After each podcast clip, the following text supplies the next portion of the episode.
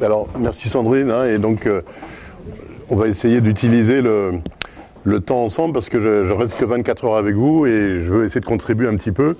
Euh, effectivement, je vais vous raconter là ce matin quelque chose qui, relève de mon boulot d'historien, mais en même temps où ma, mon histoire personnelle est un petit peu impliquée. Euh, alors bon, d'abord, en deux mots, je travaille au mémorial de la Shoah, voyez, pour la formation des enseignants et la formation de d'autres catégories d'adultes, comme notamment les policiers, euh, sur les sujets de la Shoah. Mais euh, mon, mon, mon- ma vocation, c'est pas là seulement la Shoah, c'est l'histoire juive au XXe siècle, euh, à travers différents pays, en particulier la France, et, euh, et au niveau donc de tout le siècle, et pas simplement de ces années-là de la persécution. hein. Et euh, alors, elle m'a demandé aussi, Sandrine, de dire un mot de ce déplacement en que j'ai fait récemment euh, pour les 80 ans du premier grand massacre de juifs de la guerre qui a eu lieu à Iași, grande ville de Roumanie, où il y a eu 13 000 juifs massacrés en quelques jours par des Roumains et non pas par des Allemands, vous voyez. Et, euh, et j'ai ramené de là-bas une, une revue d'histoire euh, euh, des Juifs de Roumanie, où il y a une étude sur un, un des, le grand prélat euh, orthodoxe de Roumanie de l'époque, qui était malheureusement du côté des antisémites, euh, un des leaders, vous voyez, euh, qui avait un rôle euh, assez désastreux dans cette histoire. Il n'était pas le seul, mais il faisait partie du, du camp qui ne nous est pas sympathique aujourd'hui. Donc c'est intéressant, c'est un historien roumain d'aujourd'hui qui fait l'étude. euh, et que vous ayez connaissance de ces choses-là. hein. Euh, alors le sujet qu'on a choisi ce matin, donc je vous ai dit où je suis un petit peu impliqué personnellement, c'est le, combat des juifs du RSS pour la liberté, puisque le, fil conducteur du- de votre séminaire, c'est la question de la liberté. Euh, la première sujet auquel j'ai pensé quand ça m'a été proposé, c'est le combat pour la liberté des juifs du RSS, parce que vous savez donc que l'URSS s'est effondré en 1991. Mais il y a eu, euh, dans toutes les années 70, 80, quat- euh, donc pendant une vingtaine d'années, dans le monde entier, les communautés juives ont été mobilisées pour aider les juifs du RSS euh, à acquérir une liberté qu'ils n'avaient pas. Et donc moi j'étais euh, gamin en 1971, mais euh, dans les années, à partir de, de, de- de l'année 1977 jusqu'à l'effondrement de l'URSS en 91, j'ai été très impliqué dans cette action-là. Et je peux dire que ça a changé ma vie, vous voyez. C'est pour ça que après, quand j'en ai fait un sujet d'histoire, de recherche, euh, c'est pas anodin quand un historien choisit un domaine de recherche et d'approfondissement, c'est que ça résonne dans quelque chose de personnel. hein. Et euh, alors donc je vais vous et parler plutôt du, point de vue de l'objectivité, mais de temps en temps je mettrai un peu de subjectivité aussi euh, dedans. hein. Euh, Il y a une première alors pour euh, situer un petit peu euh, le, le- dans, donc dans la, la pe- perspective. Euh, en 1917, quand la- la- le régime du tsar s'est effondré, dans l'empire tsariste, il y avait la majorité des juifs du monde déjà. Ça donne une idée de l'échelle. La majorité des juifs du monde entier vivaient dans l'empire tsariste. Et ils vivaient dans des conditions très mauvaises parce que euh, il y avait ce qu'on appelle la zone de résidence. hein. Certains d'entre vous connaissent ça, c'est-à-dire qu'ils n'avaient pas le droit d'habiter n'importe où. Ils devaient habiter dans des régions bien spécifiques. Euh, et il y avait des tas de lois discriminatoires, des interdits professionnels, des quotas dans les universités, enfin énormément de choses restreignant leurs euh, leurs, euh, leurs droits. Déjà l'Empire en lui-même n'était pas du tout démocratique, et en plus, les Juifs étaient plus mal lotis que les mal lotis. Vous voyez, donc c'était euh, une situation extrêmement pénible. Et euh, il y a une première erreur historique qui est très répandue, mais que je vous invite à, à rectifier. Euh, c'est l'erreur qui consiste à croire que, que c'est la révolution bolchevique d'octobre qui a mis fin à ces discriminations contre les juifs. Parce qu'en fait, le tsar a été renversé au mois de février 1917, si on prend le calendrier euh, orthodoxe, ou, ou mars 1917, si on prend le calendrier occidental. Et c'est à ce moment-là que les discriminations ont été euh, abolies. Euh, et c'était pas du tout les bolcheviks à ce moment-là. C'était un régime démocratique, vous savez, avec euh, à la fois des libéraux et des socialistes ensemble, et notamment Kerensky à un moment donné. Vous voyez, c'est eux qui ont aboli les discriminations. Enfin, ils ont fait des tas de choses. Ils ont instauré la démocratie, tout simplement. Donc, ils ont aboli toutes ces lois euh, discriminatoires. Et c'est seulement au mois d'octobre ou novembre, selon le calendrier, que les bolcheviks ont pris le pouvoir. Mais ils n'ont aucun mérite dans l'abolition, puisqu'elle avait déjà été effectuée. Et justement, il y a eu une période un peu âge d'or pour les juifs de l'Empire tsariste. C'est ces quelques mois, c'est huit mois, où ils ont pu très librement s'exprimer dans toutes les directions, vous voyez. Et à partir de l'arrivée des bolcheviks au pouvoir, là, au contraire, il y a à nouveau des restrictions pas simplement pour les juifs, pour tout le monde, mais y compris pour les juifs, vous voyez. Donc c'est un malentendu très répandu d'attribuer aux bolcheviks le mérite de ce qu'ils n'ont pas fait euh, en l'occurrence, avoir libéré les juifs, vous voyez, de, discrimination. Et en fait, euh, pourquoi est-ce que je m'attarde là-dessus? C'est parce qu'il y a un des grands mythes antisémites du XXe siècle, c'est le mythe du judéo-bolchevisme. Vous voyez, l'idée que le bolchevisme aurait été fabriqué par les juifs, en gros que le bolchevisme serait un moyen pour les juifs de dominer tout le monde, oui, ou d'opprimer tout le monde. Or, en fait, euh, les, alors, comme souvent dans, les mythes, il y a un petit grain de réel qui, a servi de prétexte à quelque chose de tout à fait faux. Le petit grain de réel, c'est que dans le groupe autour de Lénine qui dirigeait les bolcheviks, il y avait effectivement pas mal de juifs. Il y avait beaucoup de juifs. Mais c'était des juifs totalement euh, coupés du judaïsme et de la culture juive sous toutes ses formes. C'est-à-dire des gens comme Trotsky, voyez, comme euh, Zinoviev, qui étaient dans l'entourage de Lénine, euh, étaient totalement étrangers et à la religion juive et à la culture juive, que ce soit le yiddish, l'hébreu, toutes ces choses-là. Donc euh, faire de ce petit groupe-là les représentants des juifs en général, c'est absurde, vous voyez. C'est un petit peu comme la question de la responsabilité collective dont on parle à propos de Jésus. Rendre tous les juifs de l'Empire russe responsables parce qu'il y avait quelques dizaines ou quelques centaines de juifs déjudaïsés autour de Lénine, ça n'a aucun sens, vous voyez. En l'occurrence, les bolcheviks, en tant que parti, étaient totalement euh, isolés de la communauté juive, de la population juive. Et à tel point que quand ils ont voulu, quand ils ont voulu créer un journal en langue yiddish, puisqu'ils ont fait des journaux dans toutes les langues, vous voyez, qu'on parlait dans l'Empire russe, euh, ils, ont eu, ils ont mis un an à trouver un journaliste bolchevique capable de faire un journal en yiddish, vous voyez, parce qu'ils n'en avaient pas. Donc ça, ça résume le fait qu'en fait, ils étaient, c'était deux mondes qui se connaissaient pas. La masse des juifs de Russie était soit dans la pratique religieuse, soit dans le sionisme, vous voyez, soit dans différentes idéologies euh, de toutes sortes. Euh, on a ce qu'on appelle le bundisme, etc. Là, c'est pas le lieu d'en parler, mais des juifs bolcheviques, il fallait vraiment une loupe pour en trouver, vous voyez. Donc ça n'a aucun sens de dire que les juifs ont, euh, introduit le bolchevisme. Alors après, il y a eu ce qu'on appelle un, un une, euh, une prophétie autoréalisatrice, hein, self-fulfilling prophecy on dit en anglais, c'est-à-dire qu'il y a eu une énorme guerre civile en Russie qui a duré pendant 4 ans, et il y a eu des, comme vous le savez sans doute, il y a eu d'énormes pogroms. Il y a eu les plus grands massacres de juifs avant la Shoah, c'est à ce moment-là qu'ils ont eu lieu, notamment en Ukraine. Hein. Et dans ce contexte très violent, les bolcheviks étaient les moins dangereux pour les juifs. C'est-à-dire que c'était ceux qui étaient le moins euh, susceptibles de commettre des pogroms. Eux aussi, ils ont commis des pogroms, en fait. Les soldats bolcheviques ont aussi été mêlés à des pogroms, mais relativement rarement, alors que tous les autres qui étaient en train de s'affronter, à un moment ou à un autre, ont été mêlés à des pogroms. Donc, dans ce contexte catastrophique, il y a eu une tendance de beaucoup de juifs à se réfugier du côté bolchevique, vous voyez, pour avoir la vie sauve, tout simplement. Et à partir de là, objectivement, il y a eu une, une certaine convergence, vous voyez, entre le nouveau régime et les juifs, les juifs qui voulaient échapper au désastre, euh, qui, simplement euh, n'attaquaient pas ce régime parce que ce régime était un moindre mal pour eux. Et, ce régime-là, qui était lui-même euh, encore fragile au début, avait besoin de gens sachant lire et écrire pour remplir certaines fonctions. Et on a embauché pas mal de fonctionnaires juifs pour des boulots de toutes sortes, voyez, parce qu'ils savaient lire et écrire et qu'ils n'étaient pas hostiles à ce régime. Et de là a découlé le fait qu'un paysan russe de base ou un paysan ukrainien de base, quand il allait dans un bureau euh, pour une formalité, tombait souvent sur un juif qui savait lire et écrire. Et le fantasme que le régime était un régime juif, vous voyez, a commencé à se, euh, à, s'installer. Et ça a servi, de, là encore, de prétexte à tous les antisémites du XXe siècle. Vous voyez, enfin, alors, ça, c'est une première mise au point que je voulais faire. Hein. mais alors, peut-être que la, la, deuxième mise au point, si on veut avoir euh, une une approche historique, c'est-à-dire une approche objective, euh, il faut se rendre compte que ce régime-là, donc d'un côté, je, viens de vous dire, c'était pas du tout un régime euh, mis en place par les Juifs. Cependant, ce régime a toléré une certaine forme de vie juive jusqu'à 1948, c'est-à-dire que les, les, 30 premières années du régime bolchevique ont, autorisé, ont toléré une vie juive assez réelle, assez, assez, dynamique, assez féconde à condition d'accepter le cadre rigide du régime soviétique. Donc dans ce régime très, très autoritaire ou même totalitaire, euh, il était toléré que les juifs développent une culture en langue yiddish. C'est-à-dire que l'hébreu était totalement tabou, oui. la religion juive était totalement tabou comme toutes les religions, l'hébreu était tabou, le sionisme était tabou, euh, beaucoup de choses étaient tabou, mais une culture euh, juive en langue yiddish strictement laïque, c'est-à-dire complètement en dehors du cadre religieux, pouvait être tolérée.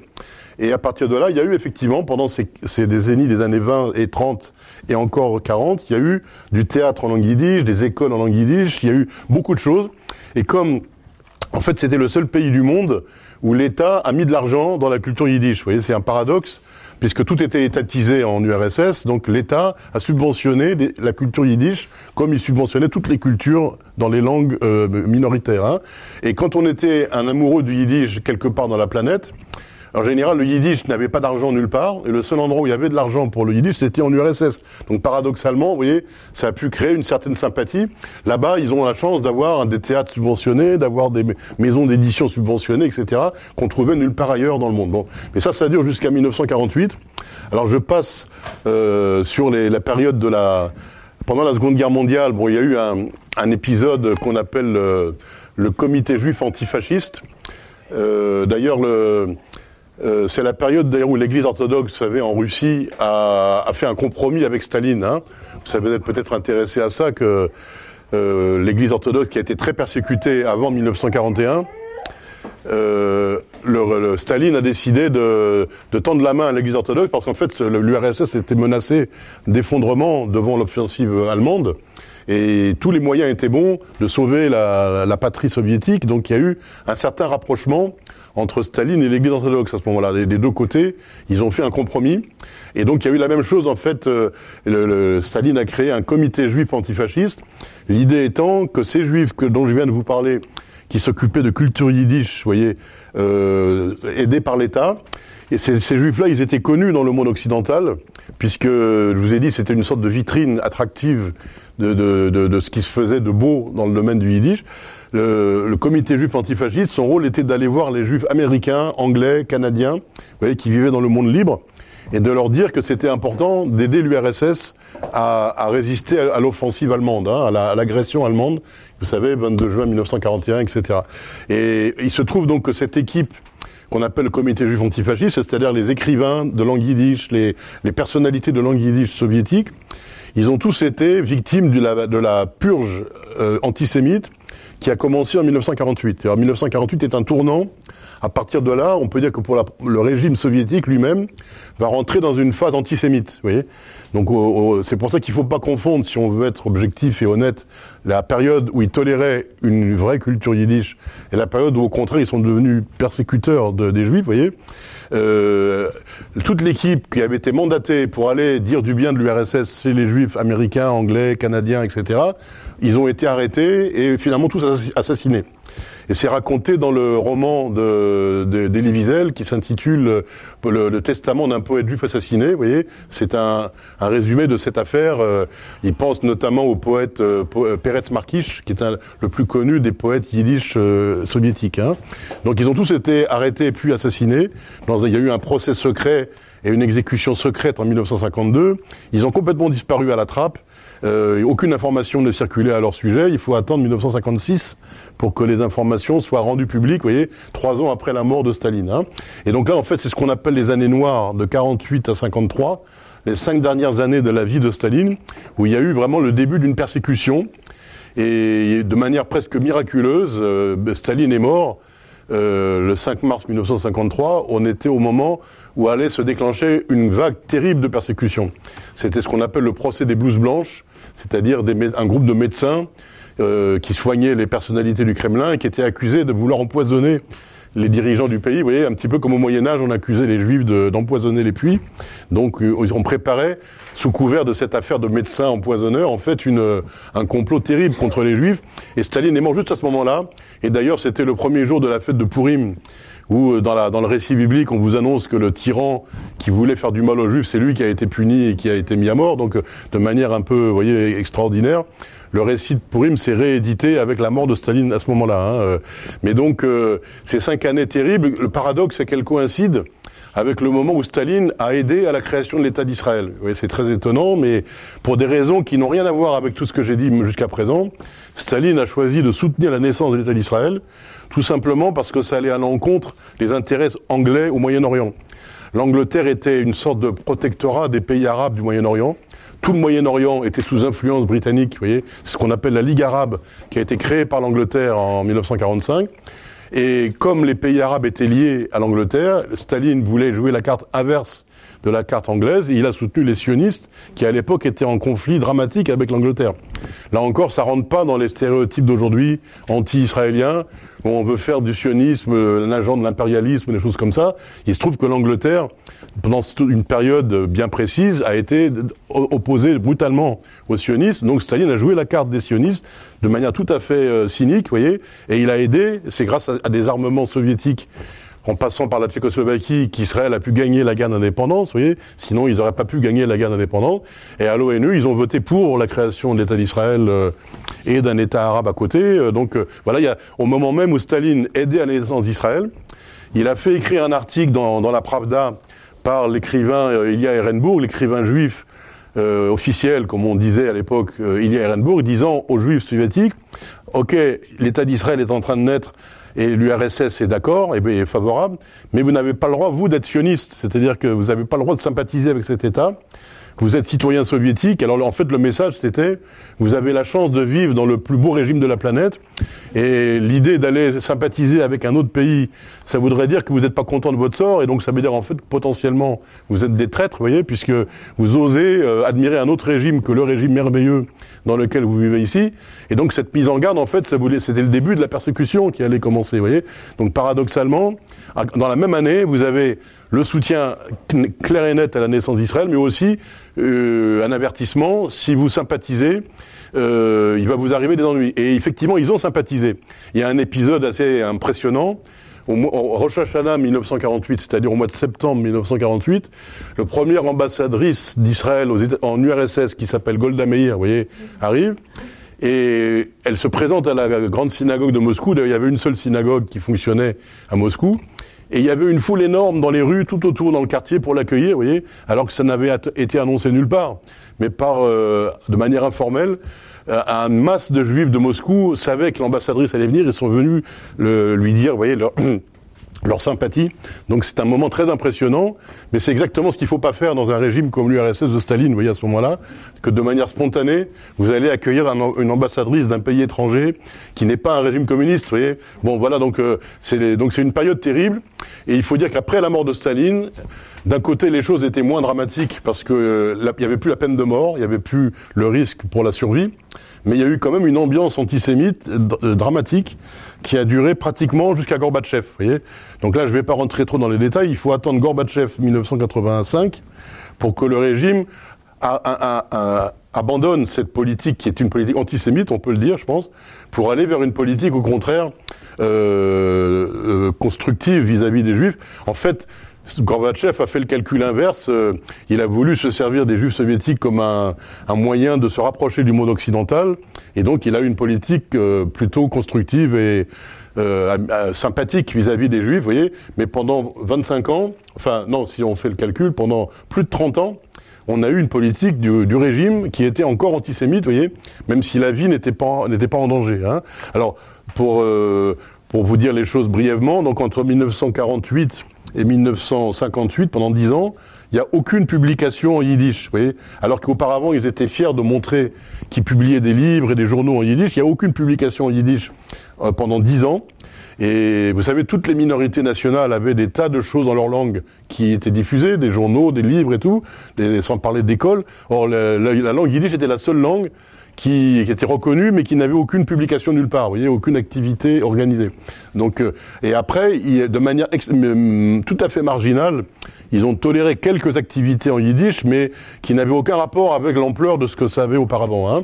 Et alors, notamment, bon, vous voyez, si on avait le temps, vous avez l'épisode du Birobidjan, c'est-à-dire cette province autonome qui se trouve euh, en Extrême-Orient, où euh, ils ont voulu faire une sorte de simili euh, autonomie juive, en, fait c'est une concurrence avec le sionisme, vous voyez, en disant, ici vous avez une petite région autonome, où le yiddish est la langue officielle, et voilà, les juifs, ils ont un cadre à eux, au sein de l'URSS, il n'y a pas besoin du sionisme, il n'y a pas besoin d'État d'Israël, vous voyez, mais ça n'a jamais fonctionné, en fait, le, le Birobidjan est resté un, embryon qui n'a jamais, euh, qui s'est jamais développé, hein. euh, vous avez un certain nombre d'épisodes comme ça, euh, vous avez le, le euh, en 1963, un, propagandiste de l'athéisme qui s'appelle Kitschko. Euh, vous savez, y avait, étant donné qu'il y avait une lutte officielle contre les religions, vous aviez des fonctionnaires qui étaient payés pour faire de la propagande anti-religieuse. Hein. C'était leur métier. On les envoyait faire de la propagande, de, l'enseignement pour dire à quel point les religions c'était pas bien. Et il y en a un en Ukraine qui s'appelait Kitschko, et alors il devait attaquer toutes les religions. Donc lui, on lui demande de faire un livre pour critiquer le judaïsme. Et au lieu de faire une théorie marxiste-léniniste, il a fait un truc vulgairement antisémite, comme on en faisait au temps du tsar. Vous voyez, ça aurait, pu, il aurait suffi de changer la date, et ça aurait pu paraître à l'époque du tsar. Et, ce, document est arrivé en Occident, et ça a provoqué un esclandre, vous voyez, international. Comment on ose diffuser un truc pareil avec une estampille du gouvernement soviétique, vous voyez, puisque tout était étatisé.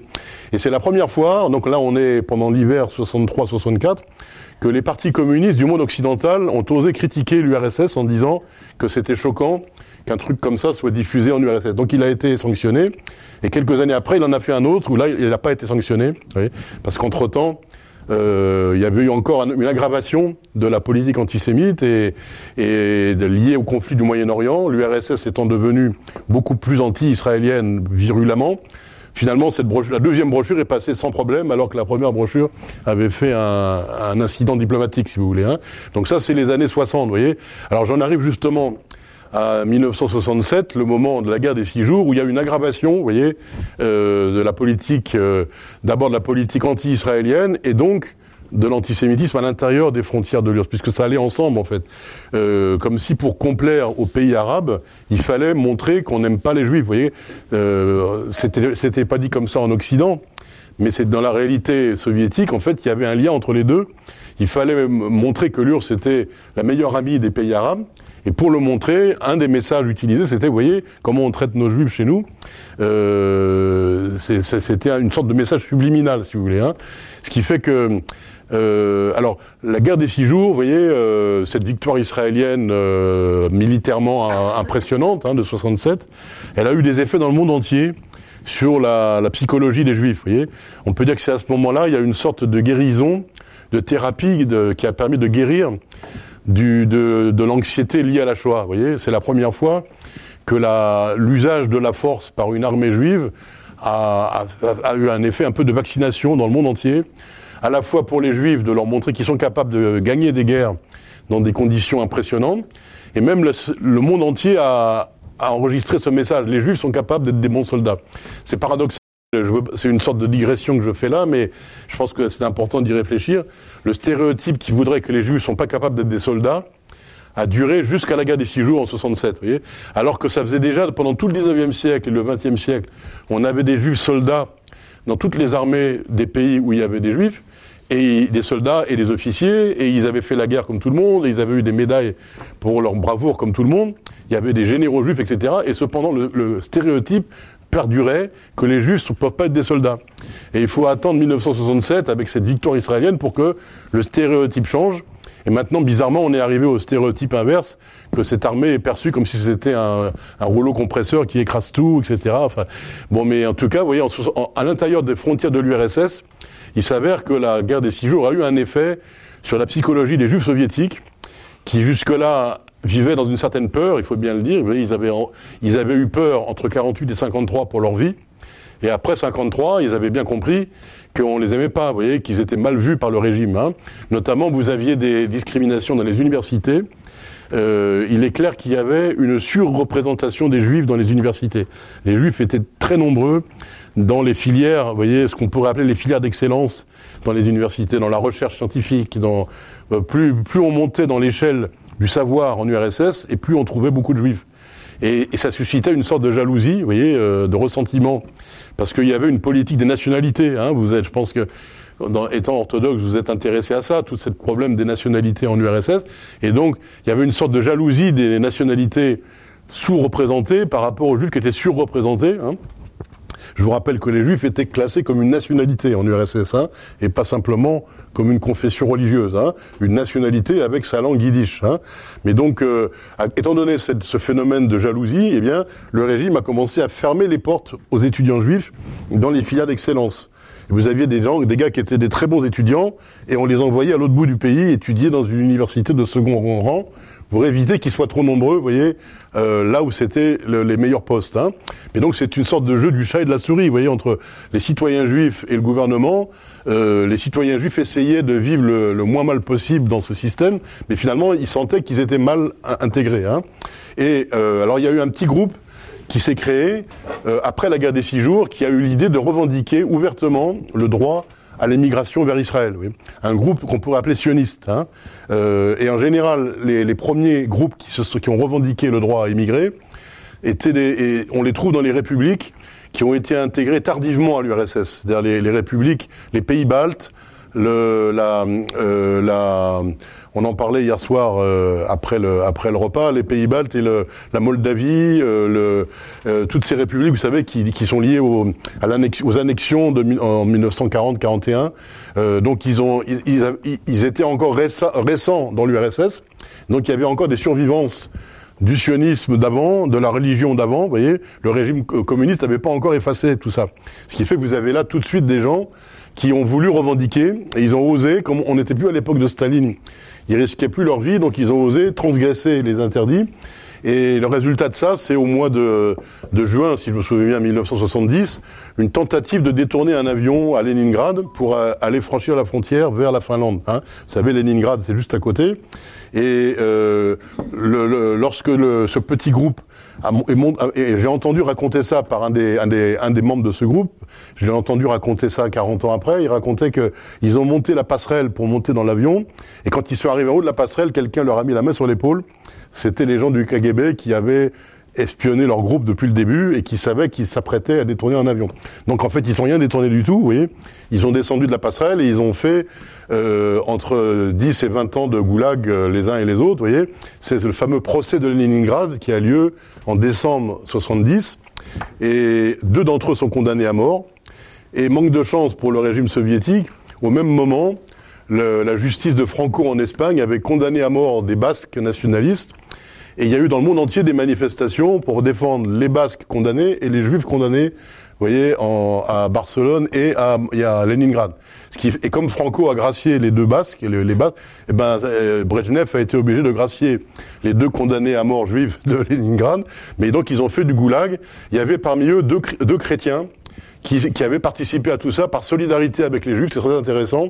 Ils s'appellent euh, euh, Marchenko et euh, ah, il y, a, Marchenko, et puis euh, j'avais longtemps dans la tête les, les, les, noms et le prénom de ces deux, euh, Yuli Marchenko et l'autre là, qui ont, c'est eux qui sont restés le plus longtemps dans le goulag, vous voyez, parce que c'est eux que le régime a mis le plus de temps à libérer, vous voyez, de, de évidemment c'était très symbolique, vous voyez, en fait dans le contexte soviétique, beaucoup de non-juifs euh, considérer comme exemplaire le combat des Juifs et, et, et se solidariser avec eux. Vous voyez, c'était une des manières de, de, de, se différencier du régime, hein, de d'exprimer de, la sympathie pour ce que les Juifs revendiquaient. Donc, euh, euh, à partir de ces événements du procès de Leningrad, le régime soviétique a commencé à laisser sortir ceux qui étaient les plus virulents pour réclamer le droit de, de sortir. Début 71, on voit arriver en Israël des avions euh, d'ailleurs, c'est la première fois qu'en Israël, la, la, Aliyah se faisait par avion. Pour ceux qui s'intéressent à l'histoire d'Israël, la Aliyah se faisait toujours par bateau jusqu'à 1970. Et pour la première fois, on a vu les gens débarquer en avion. Et ça fait d'ailleurs toute une histoire parce que le gouvernement de l'époque, euh, qui s'était beaucoup, alors je vais vous en dire un mot après, l'État d'Israël s'est beaucoup impliqué dans cette affaire. Et donc, comme le gouvernement, euh, le gouvernement a voulu accueillir le mieux possible ces gens qui arrivaient, parce que tout le pays était un peu sensible à cette affaire, on les a accueillis en fait mieux que les, les vagues précédentes d'Alia, notamment les juifs venus des pays arabes, ont été beaucoup moins bien accueillis. Et là aussi, ça a suscité une sorte de, de problème de conflictuel en Israël. Pourquoi ceux-là, on les accueille mieux que nous, on nous a accueillis? Vous voyez, bon, mais je rentre pas dans cette discussion maintenant. En tout cas, euh, il y a eu comme ça trois années où on a eu une, vague d'Alia assez importante en provenance de l'URSS. Et puis, le contexte général, c'est la guerre froide, vous savez, le, conflit Est-Ouest. Les Juifs américains, alors c'est là que je veux vous décrire un petit peu, je regarde ma montre pour euh, pas être trop long. Il y a une sorte de triangle qui a fonctionné à l'époque. C'est le gouvernement israélien qui était à l'origine de toute cette histoire, d'aider de, d'aider les Juifs du RSS à émigrer vers Israël s'ils voulaient bien, s'ils souhaitaient émigrer vers Israël. C'est l'État d'Israël qui, sur la scène internationale, a, soutenu cette demande, vous voyez, a été porteur de cette demande euh, au nom de ceux qui le revendiquaient là-bas sur place. Hein.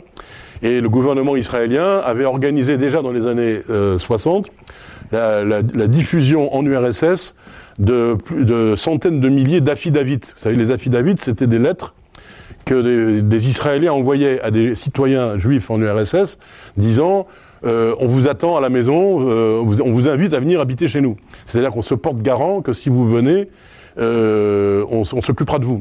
Et ça, c'était le seul critère juridique reconnu par le droit soviétique, la réunion des familles, vous voyez, c'était le seul critère qui permettait à des citoyens soviétiques d'émigrer. Donc évidemment, l'idée c'était d'exploiter cette petite faille dans le droit soviétique pour qu'ils aient un prétexte à sortir. C'était pas en fait une vraie réunion des familles, mais ils ont envoyé des centaines de milliers d'affidavits. Et donc les, premiers émigrants ont montré ces affidavits et, et, ça leur a permis, vous voyez, d'émigrer. Hein.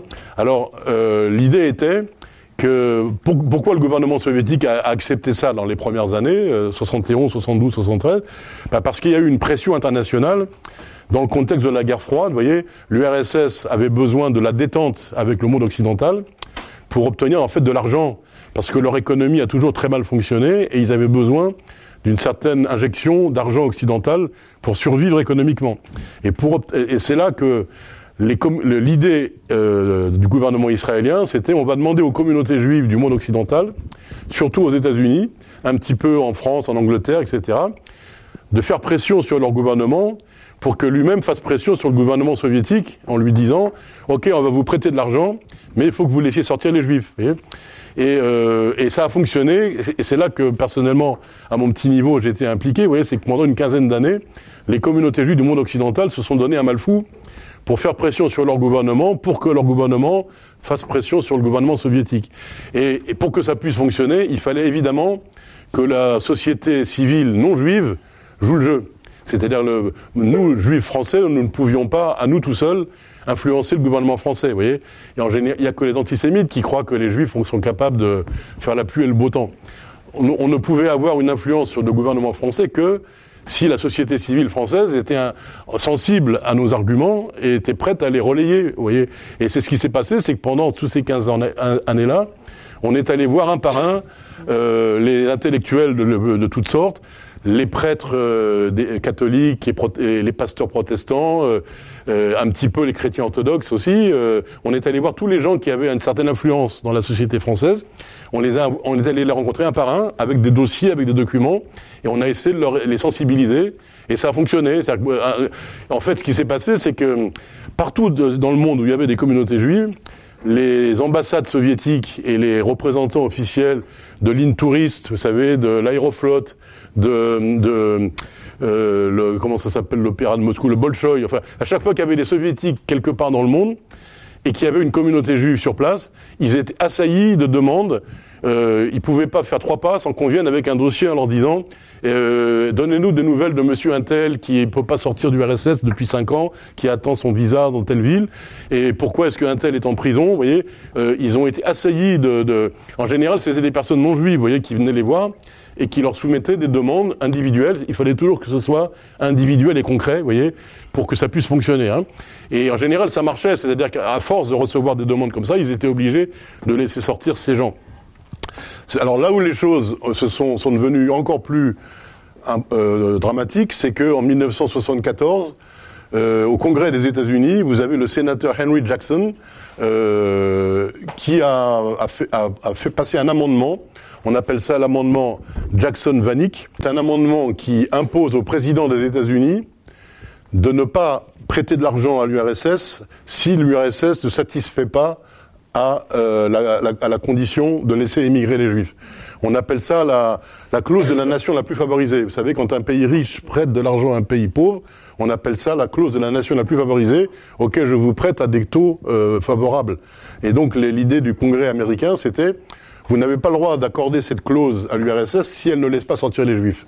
Et, le président Nixon s'est opposé à cet amendement, d'ailleurs avec derrière lui Henry Kissinger, qui était son ministre des Affaires étrangères juif, mais qui voulait à tout prix réussir la détente avec l'URSS. Donc lui, pour lui, ça l'embêtait beaucoup cette histoire de, de clause. Ça venait à l'encontre de l'idée d'avoir une détente avec l'URSS.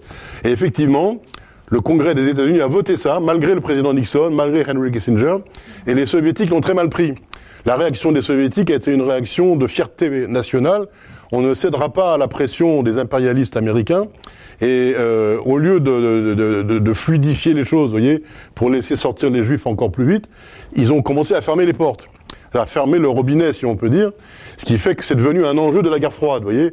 Et on, là, on est donc en 74-75, jusqu'à Gorbatchev en 85, pendant 10 ans, l'URSS s'est privée elle-même de l'argent américain dont elle avait besoin pour empêcher les Juifs de sortir. Alors c'est assez paradoxal, c'est-à-dire que en fait ils ont accéléré leur propre effondrement. Vous voyez, je dis pas que c'est ça qui est la cause. Hein, il ne faut pas exagérer l'importance de la chose. Il y a beaucoup d'explications à l'effondrement de l'URSS, mais un des paramètres c'était que rien que pour ne pas céder à cette, ce qu'ils en fait, c'était l'idée d'un lobby juif. Vous voyez, ils avaient jamais vu en fait des campagnes dans le monde entier aussi musclées contre eux. Euh, c'est intéressant parce que les juifs sont pas nombreux, vous voyez, mais euh, les juifs du monde entier avaient réussi à susciter quelque chose qui a énervé les soviétiques au plus haut point. Ils avaient l'idée d'un lobby tout puissant et ils voulaient pas céder, et donc en fait, ils ont contribué à leur propre effondrement en refusant euh, des concessions. Hein. Et ce que je veux dire maintenant, parce que voilà, je vais, je, vais bientôt conclure, c'est que pour les gens comme nous qui avons milité pour ça, ça a beaucoup compté dans notre vie, si vous voulez. C'est-à-dire que, je vous donne un exemple, vous avez des adolescents de 13 ans qui faisaient leur bar mitzvah, et on leur proposait de parrainer un gamin juif soviétique qui avait le même âge qu'eux, qui avait l'âge de la bar mitzvah. Ce qui fait que, par exemple, le jour de sa bar mitzvah, euh, il envoyait un. Alors, beaucoup de choses se faisaient par téléphone. On téléphonait à ces familles que l'on devait, on voulait aider, et euh, on avait un lien direct avec eux. Évidemment, le coup de téléphone, il était espionné par les autorités, mais il savait que cette famille-là, X, qui habite dans telle ville en URSS, on pouvait pas faire n'importe quoi avec eux parce que il y avait des gens en Occident qui s'intéressaient à eux, qui les suivaient de près.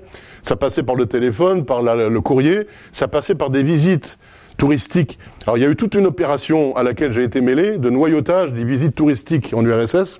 C'est-à-dire que je crois qu'il y avait 10 millions de touristes étrangers par an qui venaient en URSS et ils n'avaient pas les moyens de surveiller un par un tous ces 10 millions de visiteurs. Donc l'idée, c'était qu'on s'inscrivait dans les voyages, par exemple, des associations liées au Parti communiste, vous voyez, et à un moment donné, quand on était là-bas, eh bien, discrètement, on, on faussait compagnie au guide et on allait rendre visite à une famille qu'on avait la charge de visiter.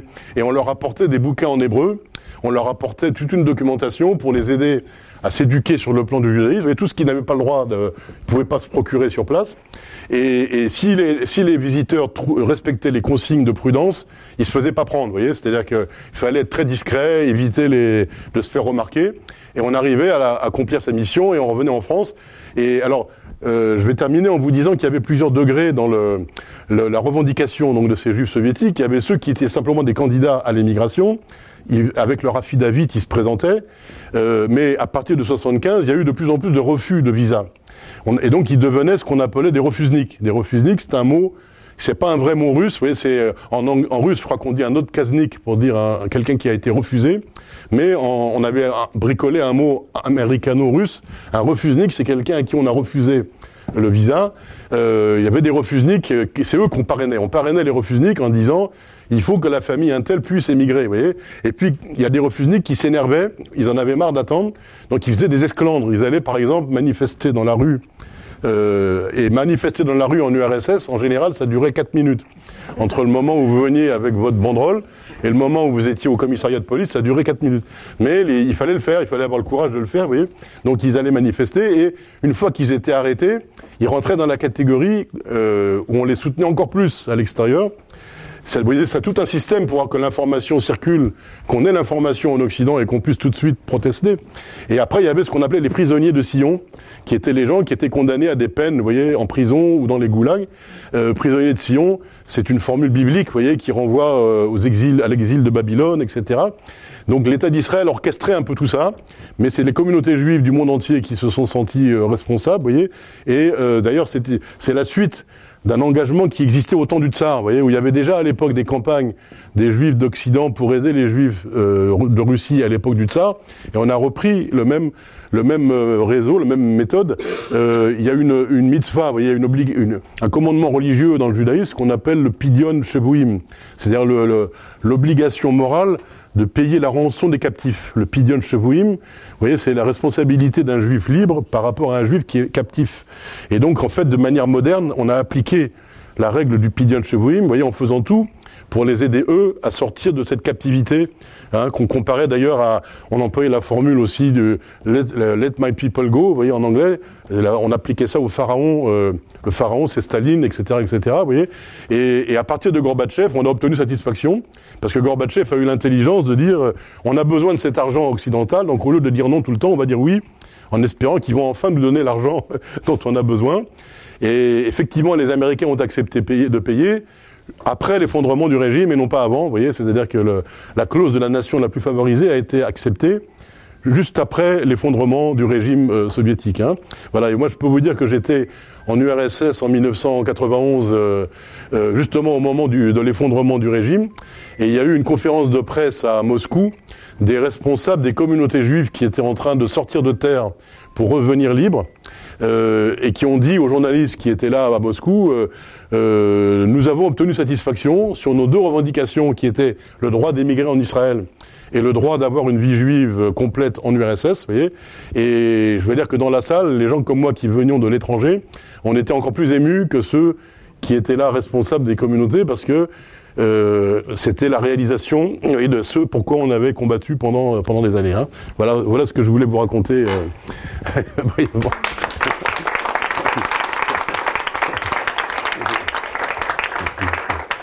vous savez qu'ils sont maintenant un million en Israël, issus des juifs du RSS, vous voyez, qui ont émigré, dont environ un tiers ne sont pas juifs, vous voyez, mais euh, euh, enfin, il y a, puisqu'ils pouvaient émigrer avec les membres de leur famille qui n'étaient pas juifs ou qui étaient à moitié juifs. Euh, c'est le résultat de, donc bien sûr, ce million, environ 850 000 ont émigré après Gorbatchev et non pas avant Gorbatchev, vous voyez.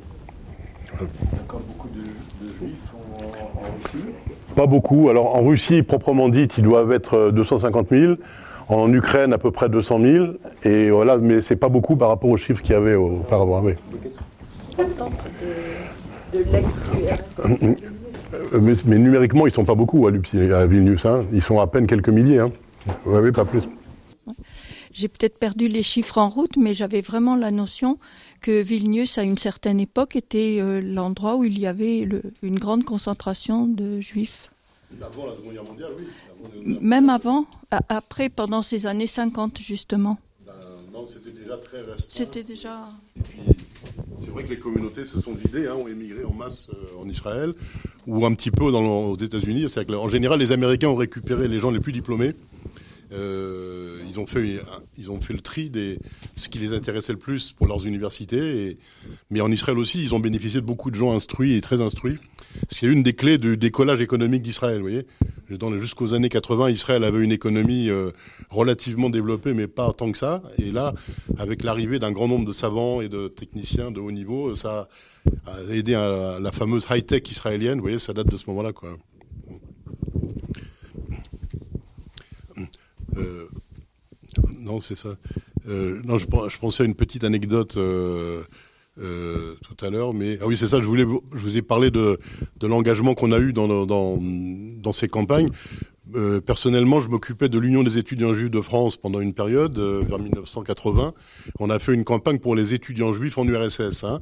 Et je me rappelle que donc moi, j'avais 23 ans, et au même âge que moi, il y avait un étudiant juif qui s'appelait Misha Taratuta, qui était en prison parce qu'il il avait, il donnait des cours d'hébreu.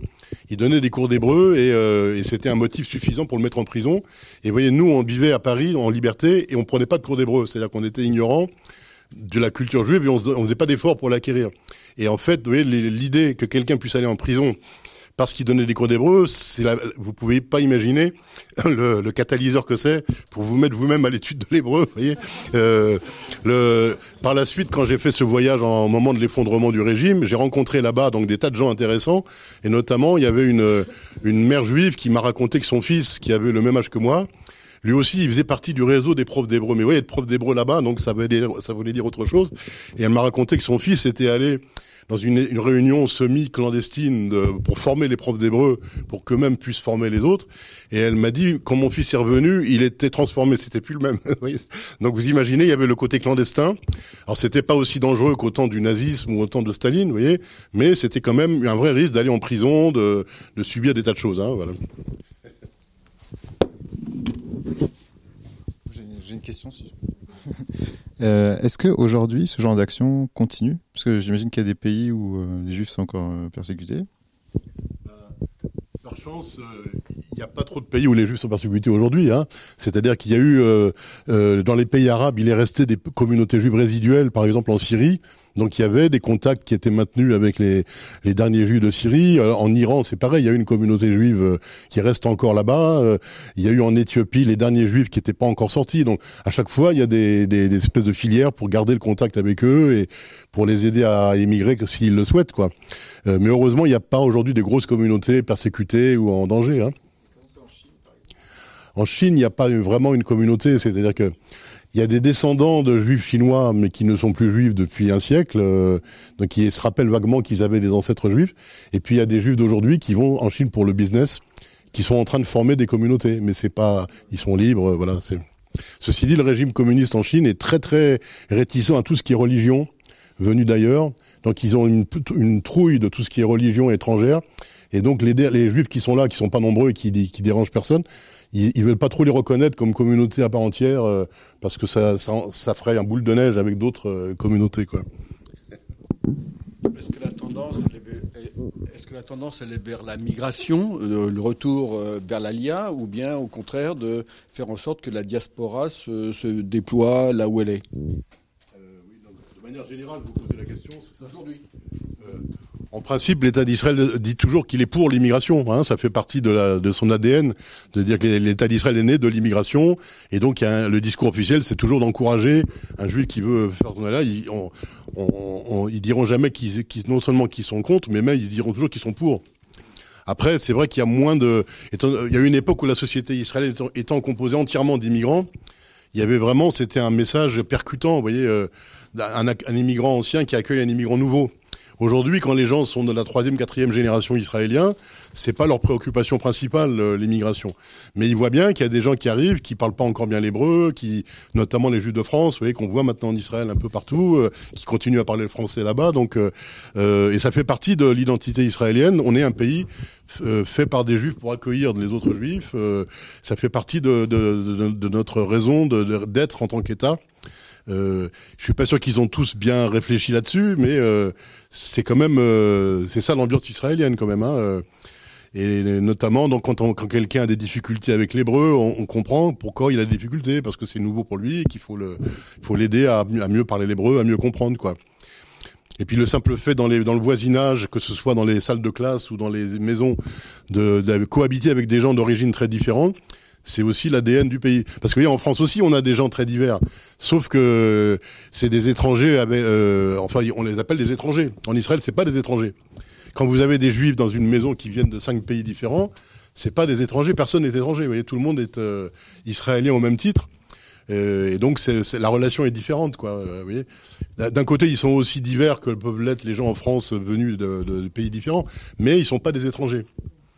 Hein, ce sont des juifs avec toute la diversité du judaïsme. Euh... Oui, c'est ça. oui.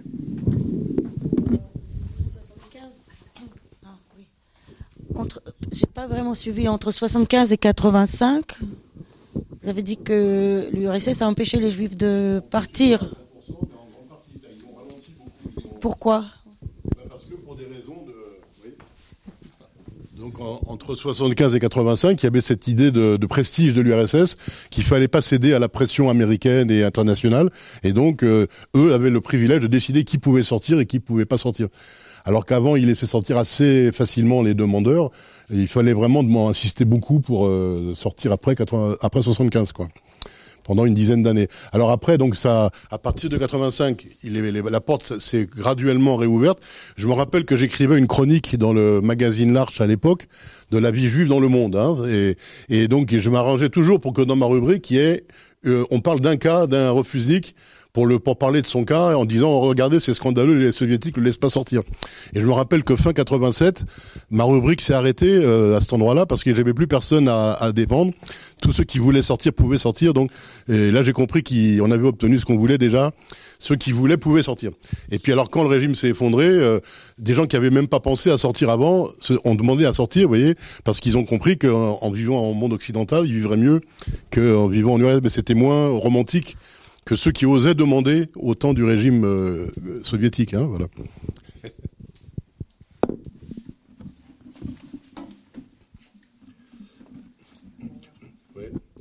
Peut-être un petit mot, voilà, pour terminer comme on a ici, je pense, des gens euh, de Roumanie ou liés à la Roumanie, il y a eu une histoire bizarre en Roumanie. Il y avait une très grande communauté juive en Roumanie qui a survécu à la Shoah toutes sortes de raisons. La majorité ont survécu à la Shoah. Et il y a eu une, une grande émigration vers Israël pendant le régime communiste, qui était tolérée par le régime communiste.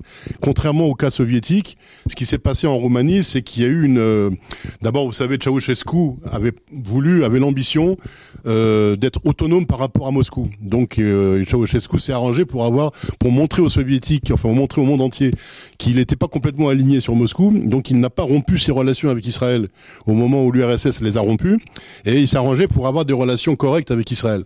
Mais en secret, Ceausescu euh, avait fait un deal avec les Israéliens on va laisser sortir les juifs de Roumanie qui souhaitent sortir. Et pour chaque juif qui sortira, vous allez mettre de l'argent sur un compte en banque en Suisse, vous voyez, pour le gouvernement roumain. Et il y avait un tarif pour les juifs ordinaires, il y avait un tarif pour les juifs diplômés. Et donc il y a eu une énorme corruption du régime euh, roumain communiste. Les Israéliens ont payé ce qu'il fallait payer. Et, l'arrangement, c'était que les juifs américains, vous voyez, c'est toujours le même euh, triangle dont je vous parlais, les juifs américains se portaient garant auprès du gouvernement américain qu'on pouvait accorder la clause de la nation la plus favorisée à la Roumanie. Donc la Roumanie a bénéficié de crédits américains, alors que l'URSS n'avait pas le droit au crédit américain. Mais donc ils avaient ces crédits parce qu'ils laissaient sortir les Juifs. Mais évidemment, on disait pas qu'il y avait de l'argent sur des comptes en banque en Suisse. Vous voyez, à ce moment-là, euh, bon, voilà pour l'anecdote. Hein. Je suis en lien avec un prêtre euh, en Roumanie depuis déjà un peu plus de dix ans. Et il m'a expliqué que en Roumanie, en fait, il y avait un peu comme deux camps du côté des orthodoxes, euh, les camps extrêmement antisémites et le camp assez favorable, en tout cas euh, relativement neutre par rapport aux juifs, mais plutôt favorable. et ces deux camps étant dirigés entre guillemets, ayant à la tête des, métropolites, des évêques de haute envergure. Est-ce que tu as quelque chose là-dessus? Non, je connais pas bien les, clivages à l'intérieur de l'Église orthodoxe de Roumanie. Hein. Simplement, donc j'ai apporté express cette étude qui vient de paraître sur le, celui qui était le, numéro un apparemment dans les années 30 et qui participait au mouvement antisémite. Euh, euh, il s'appelait euh, Miron Christea, hein, le, patriarche de... Voilà. Mais c'est intéressant qu'aujourd'hui on a des historiens roumains. Apparemment, il n'est pas juif l'historien, mais il fait un bon boulot de, de, recherche sur ce sujet, vous voyez, pour documenter ça. Euh. Hein, D'ailleurs, c'est intéressant dans tous ces pays où il y a eu une, des périodes antisémites très dures. Aujourd'hui, on a des gens de bonne foi qui font un, un boulot de, de, de recherche. Moi, j'étais invité à à l'université de Yash, donc euh, là où cette revue est publiée, c'était avant la guerre le bastion de l'antisémitisme en Roumanie, l'université de Yash. Et cette université, il y a une dizaine d'années, non seulement ils ont créé un département d'études juives de haut niveau, mais ils ont fait un colloque sur l'antisémitisme dans les universités en Roumanie et en Europe avant la Seconde Guerre mondiale, c'est-à-dire sur leur propre passé. Et voilà, ils ont publié les, tous les détails de qu'est-ce qui s'est passé dans notre université. Euh, c'est très intéressant. C'est une sorte de réparation, vous voyez, de que ça se passe chez eux, quoi témoigner aussi que l'université euh, œcuménique de Sibiu, euh, avec un orthodoxe qui c'est lui qui avait organisé avait organisé un colloque en 2019 euh, réunissant une quarantaine d'experts universitaires du monde entier. Il y avait aussi des gens de Russie, mais il y avait des Grecs, il y avait des, Russes, euh, il y avait des, Américains. Enfin bon, moi j'étais invité aussi. Et, tenez-vous bien, donc c'était euh, sur les 40 ou 45 experts, il y avait peut-être 40 orthodoxes et puis il y avait peut-être un protestant et un catholique. Enfin, on était très très nombreux. C'était vraiment pensé pour pour l'orthodoxie roumaine. Et euh, le titre du colloque, c'était l'office byzantin, la tradition byzantine, la, prière byzantine et les juifs. Et je peux vous dire que, y a, enfin moi j'étais extrêmement étonnée, de, en tout cas de, nombreux chercheurs qui étaient dans une grande honnêteté pour euh, dénoncer euh, ce qui n'allait pas dans nos propres textes liturgiques euh, de l'hymnographie byzantine. Alors il y en avait qui étaient moins honnêtes, bon voilà, il y a un peu de tout, mais il y en a, eu qui ont beaucoup chargé. Et ça a un peu ouvert aussi les perspectives, pas seulement sur le plan historique, mais aussi sur le plan ben, de notre vie liturgique. Bon, très bien, avec plaisir.